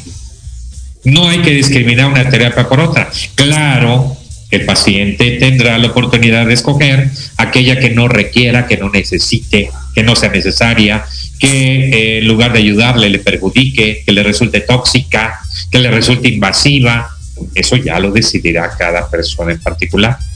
Por eso decimos medicina complementaria, medicina alternativa, medicina oficial. Realmente nuestro país es muy rico en todo tipo de medicinas. Tenemos ahí una gama enorme, como si fuera un buffet, para poder escoger realmente qué queremos, qué es lo que nos puede coadyuvar a ese proceso. Entonces, la medicina, mientras me dé elementos para poder tener mejor calidad de vida, una buena dieta, un buen cuidado, unos buenos hábitos, pues por supuesto que va a ser lo que requiere el cuerpo en lo que voy a resolver ese conflicto. Entonces, no es que una medicina sea mejor que otra, es la que se requiere en el momento adecuado y oportuno y que te puede ofrecer tu terapeuta, tu médico, en el momento en que te ayude a drenar, te ayude a eh, disminuir el dolor, etcétera. Cada quien tiene sus métodos, tiene su manera de ser. Entonces, para que la persona se cure, porque el que se cura es la persona. ¿Sí? No hay esa idea de que yo te voy a curar con esto. No, yo voy a coadyuvar a tu proceso con esto para que tú te cures. Entonces, las ofertas que tenemos ahorita y que son parte del paquete que entró dentro de este programa, pues lógicamente son muy adecuadas. Además vemos la respuesta, ¿no? Estamos viendo la respuesta, yo ya pude hacer esto, yo ya pude hacer lo otro, yo ya pude hacer esta meditación y me he sentido muy bien. ¿Por qué? Porque regularmente los resultados son muy evidentes y son muy rápidos. Entonces, pues lo seguimos invitando, los que todavía no se inscriben, los que todavía tenemos por aquí eh, dos eventos pendientes, pues que lo hagan. Pueden pagar por evento también. Sí, sí, sí. Sí, sí, doctor, muchísimas gracias. Como usted bien nos, eh, nos decía, es un, es un acompañamiento. Nunca se les va a pedir que pues que deje su, su tratamiento médico, ¿no? Y por ejemplo, hablando ya retomando esta parte de los cursos desde códigos de sanación eh, cuántica del maestro Rafael Andrade, pues él igual, ¿no? O sea, es como puede seguir su tratamiento, esa es una terapia alternativa, eh, sí en ciertas situaciones, por ejemplo, códigos y biomagnetismo, eh, no, lo recomiendan para, para cáncer, eh, microdosis que está dando Elizabeth, sí, obviamente lo de biodescodificación, el curso de milagros, de constelaciones, eso, entonces son terapias complementarias que pueden acompañar a la persona pues a, seguir a, seguir sanando, a seguirse informando, a seguir teniendo pues más herramientas y más información eh, para cada que para la manera en que cada quien lo necesite, porque puede ser a lo mejor como parte de un proceso personal y también puede ser la iniciación de un de una de un aprendizaje para, para ellos también llevarlo a cabo, pues porque si son terapeutas, si tienen otras, eh, pues otras este, especialidades, eh, pues ya también esto lo pueden ir aprendiendo y que esta parte es un inicio, es una introducción lo que usted nos va a compartir de lo que es la biodescodificación y de lo que van a dar también eh, los, los, los demás compañeros. Es una breve introducción y después, eh, bueno, puede, podemos seguirnos preparando pues en todo esto, ¿no? Para obviamente ser más profesionales y tener uh, más herramientas para acompañar a las personas, doctor. Y bueno, compártanos dónde lo pueden encontrar, porque ya nos quedan dos minutitos para ir cerrando. ¿Dónde lo pueden encontrar? Sus redes sociales, eh, página.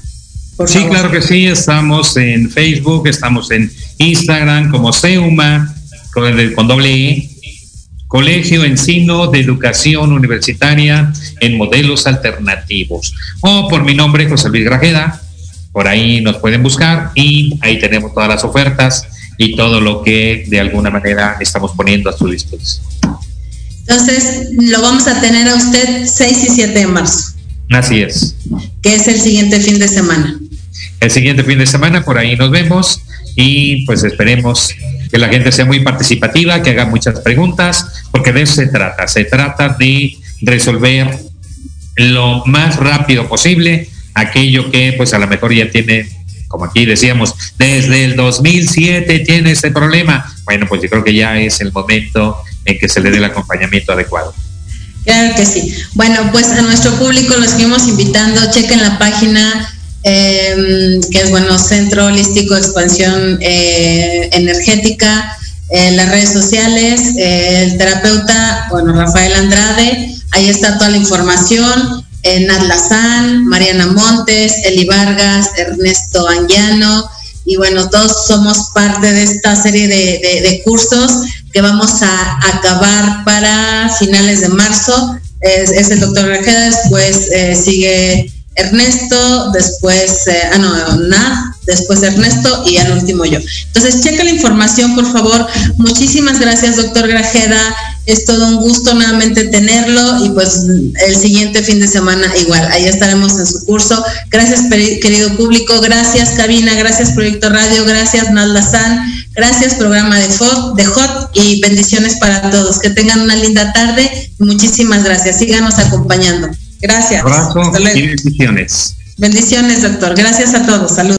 The Hot llegó a su fin por hoy. Nos escuchamos el próximo sábado con más sorpresas, invitados y respuestas aquí en Proyecto Radio MX.com. Y recuerda, te esperamos sin miedo a preguntar, porque tu elección es tu decisión.